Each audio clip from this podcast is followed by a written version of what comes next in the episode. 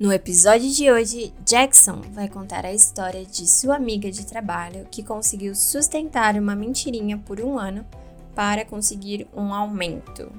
A friend of mine had been working in a small company for five months when her boss quit his job to let another worker assume his chair. My friend Lily used to like a lot of his old boss. It was quite hard to adapt to another one. Therefore, the new boss started to hit on her.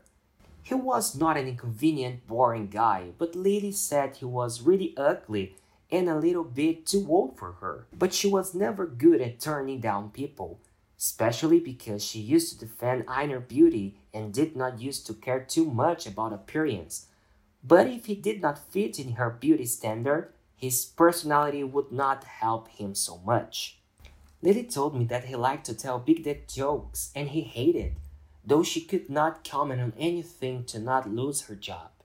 She was planning to have plastic surgery to change the shape of her nose before going on vacation to the Bahamas. Then she needed to ask her boss for the raise. When Lily's boss questioned why does she need the raise, she felt a little bit embarrassed to tell the truth, then said the first thing she had in mind. The man said he didn't know that she had children and started making some questions about her personal life. Lily was sweating and freaking out because she has always been a terrible liar, but now she had to keep it or she might be in trouble. The boss asked her if she was married and about the kid's father.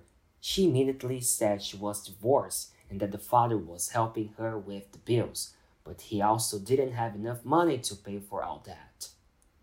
After saying she was single at the moment, Lily had the sensation that the boss tried to hit on her again, but she was never sure if it was only a joke or something serious. She took advantage of this lie to end up with this uncomfortable situation. So she said her husband was kind of jealous and preferred to avoid starting another relationship because of the divorce. She got the raise and didn't have to mention his story again until a typical day at the company. There, people were used to celebrating Children's Day by inviting workers' families, such as children, wives, and husband, to a party and have fun. So, now Lily needed to bring her non existent daughter to the company in order to not be smoked out. But of course, she didn't have any little girl or even a boyfriend to help her with that. Then she asked me to pretend to be her jealous husband for a day and begged me to take my little sister Claire with me so she would play our fake daughter. It was the weirdest thing I've ever done and it cost us a whole day in the amusement park and a lot of sweets and candies to convince my little sister. But in the end, everything was fine, and actually was really fun to pretend to be my friend's toxic ex husband. Plus, my sister played her role really well.